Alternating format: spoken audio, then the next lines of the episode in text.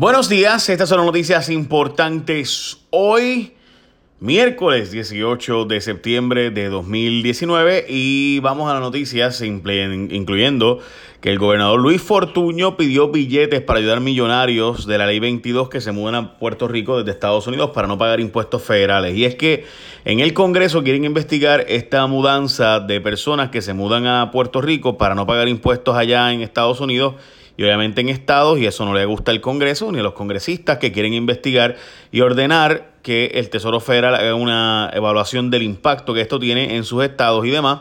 Y en el gobierno federal, bueno, pues la cosa es que en la Cámara de Representantes Federal plantean investigarlo, pero Fortuño estaba en conversaciones y unos emails que sacamos y publicamos en mi programa de televisión donde hablamos específicamente de que el gobernador Fortuño dio un ejemplo de que le dieran 150 mil dólares para hacer gestiones en el Congreso para favorecer a estas empresas.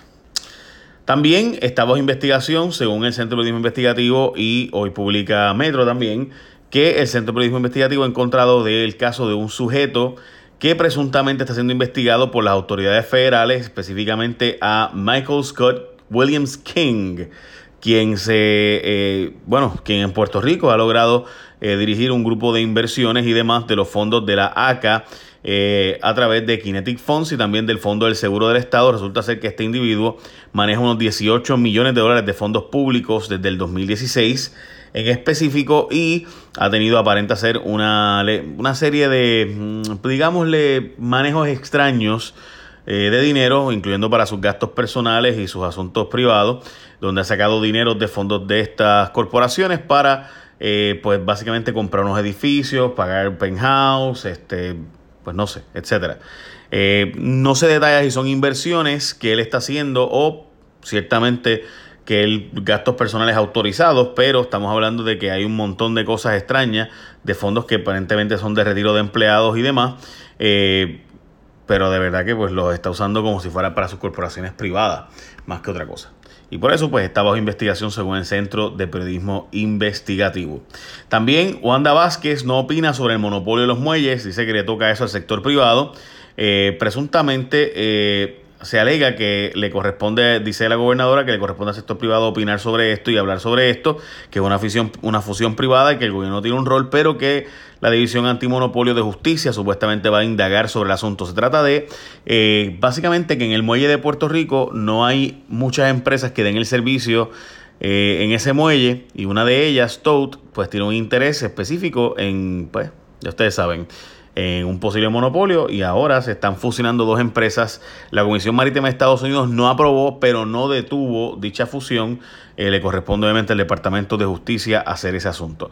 Y ahora una buena noticia. Una noticia positiva es que la gente de Martins Barbecue tiene por $4.99 el cuarto de pollo y dos mini complementos, pues el yuquitas, amarillito, bueno, lo que tú quieras. Así que ahí tienen 15 para escoger. Y es en restaurante participante. Así que ya lo sabes, tú vas para Martins Barbecue por $4.99 y te comes un cuarto de pollo y dos mini complementos solo por $4.99. Está brutal porque en verdad el cuarto de pollo le mete. Así que mete mano y aprovecha. Qué rico, ¿verdad? Cuarto de pollito por $4.99 con dos mini complementos. ¿Con qué te gusta a ti? ¿Con yuquita o con amarillito? Hmm. Bueno, eh, vamos a la próxima noticia. La luz más cara del mundo para industrias podría ser la de Puerto Rico si se acepta el acuerdo con los bonistas. Tomás Torres Placa, que es delegado de nosotros los abonados a la Autoridad de Energía Eléctrica, a la Junta de la autoridad, dice que va a subir el costo de 20, 21 centavos kilovatio hora a 31, eh, o sea, de los 20, 21 que está ahora, subiría a 31 kilovatio hora, eh, centavos kilovatio hora. Estamos hablando de un aumento dramático en el sector, sobre todo industrial, que sería la luz más cara del mundo en el sector industrial, que es subsidiado en gran parte del mundo, ¿verdad? Para crear empleos, pues se trae y se les permite pues, unos incentivos como ese. Abogados en la Cámara guisan, pero con las dos manos. Me pregunto cómo les da el día para poder trabajar tanto y tanto, al facturar hasta un millón de dólares en la Cámara. Este, estamos hablando del corillo de Jennifer González con Oriol Campos y, e Irán eh, Rivera López, que los dos, pues parece, yo no, sabemos y queríamos ver la factura de ambos, porque estos individuos eh, que están facturando sobre un millón de pesos al año, o cerca de un millón de dólares al año, pues cómo les dará el día para poder facturar tantas y tantas horas. Así que como no sabemos, porque mire, yo conozco abogados que trabajan de velada de campana a campana y no facturan un millón de pesos al año, no sé cómo ellos lo harán. Así que eh, la pregunta es cómo podemos verificarlo. Bueno, pues resulta ser que las facturas ahora según eh, Moisés, ¿cómo se llamaba él? No me acuerdo era. Moisés Campo era, no me acuerdo ahora.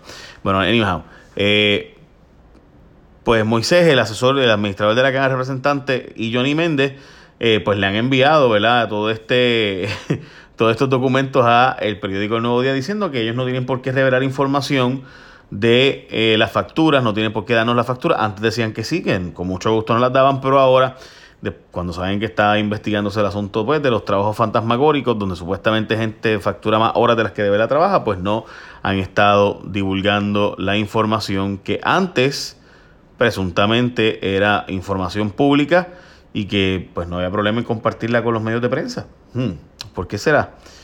¿Por qué será ese cambio? ¿Verdad? Eh, así que pues nada, estamos detrás de eso. Dicen ellos que las reglas de evidencia que no permiten la divulgación de dicha información Así que eh, daremos seguimiento a este y otros asuntos. La alcaldesa de Canóvanas abrirá un parque recreativo dedicado al presunto asesino Ángel Luis Pérez Casillas, que era el jefe de inteligencia de la policía cuando asesinaron a los jóvenes independentistas del caso del Cerro Maravilla. Pues están haciendo unas mejoras por 300 mil dólares y este sujeto pues trabaja en el municipio actualmente de Canóvanas y Lorna Soto pues plantea hacer unas mejoras a dicho parque pasivo con ese nombre, Grupo de Independentistas y Cívicos, pues han estado inundando con este tema, eh, pero la, alcaldesa no ha reaccionado todavía a estas alturas. A dos años de Huracán María, el Departamento de Transportación de Obras Públicas sigue el garete, ni una obra adelantada, y es que el DITOP le echa la culpa a FEMA y al gobierno federal por las mejoras que no se han hecho, pero lo cierto es que de los 18 mil rótulos dañados por María no se ha sustituido básicamente nada, y de los cerca de 747 derrumbes y desprendimientos en carreteras secundarias y terciarias esperan por ser reparadas. Para todos los efectos prácticos pues la culpa es de FEMA y ya. Eso es lo que dice el secretario de Obras Públicas.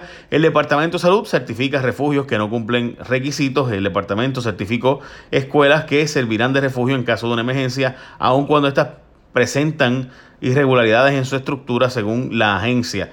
Certificaron, dicho sea de paso, refugios con anterioridad a las mejoras en agenda. Una de las violaciones señaladas ahora por el nuevo día está plasmada es que eh, la falta de cisternas de agua y también de sistemas eléctricos alternativos que la propia ley dice que tienen que tener mecanismos alternativos de energía eléctrica. A la espera de los comercios de si se da el bono o no, la incertidumbre se apodera cada vez más de los comerciantes porque todavía no hay eh, certeza de que se dará o no el bono Navidad. Como ustedes saben, en Puerto Rico el bono Navidad representa una gran parte de las ventas en las tiendas y demás. Así que aparenta ser que eh, no se va a dar el bono Navidad por la Junta de Control Fiscal, plantea la Junta.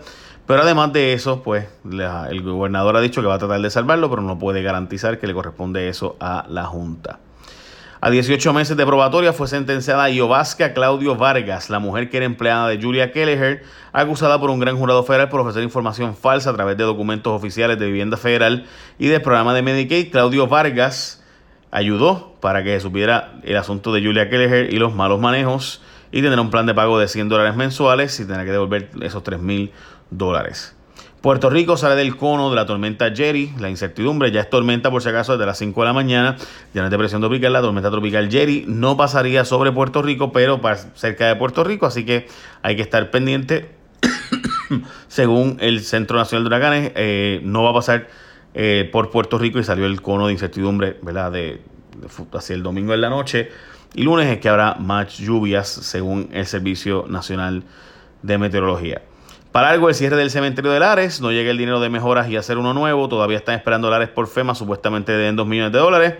Eh, y los federales le ponen el ojo a este sujeto que maneja inversiones del gobierno, específicamente Michael Scott Williams King, que es dueño de dos empresas financieras y estuvo haciendo transacciones extrañas en su carácter personal y por corporaciones en las que éste funciona como básicamente el inversionista principal. Estamos al pendiente de los asuntos que están pasando también en los Estados Unidos, porque todavía no se sabe qué va a pasar, en particular con el asunto de los fondos federales que se supone que llegarán a Puerto Rico. Sobre el Medicaid, la gobernadora está pidiendo una extensión temporera del financiamiento del programa de Medicaid, la tarjeta vital en Puerto Rico, pero el gobierno federal no ha respondido a dicha solicitud todavía. Todavía. Eh, Moisés Cortés es el administrador de la Cámara de Representantes, que fue el que le envió una carta a Nuevo Día diciendo que no iban a compartir las facturas de los eh, asesores de los representantes, que esas facturas son bien importantes porque de ahí es donde sale la información para poder corroborar si se ha hecho el trabajo o no, o si se está facturando de más por trabajo no realizado. ¿Por qué no entregar a Moisés Cortés, ordenado por Johnny Méndez, dichas facturas? Pues solo ellos lo saben. Echa una bendición, gente. Buen día. Pero antes de irse, aprovecha y ve planificando tu almuerzo porque por $4.99 puedes comerte un cuarto de pollo y dos mini complementos en los restaurantes Martins Barbecue. Los participantes, por si acaso. Por $4.99. Dos mini complementos. Piénsalo. Echa la bendición. Buen día.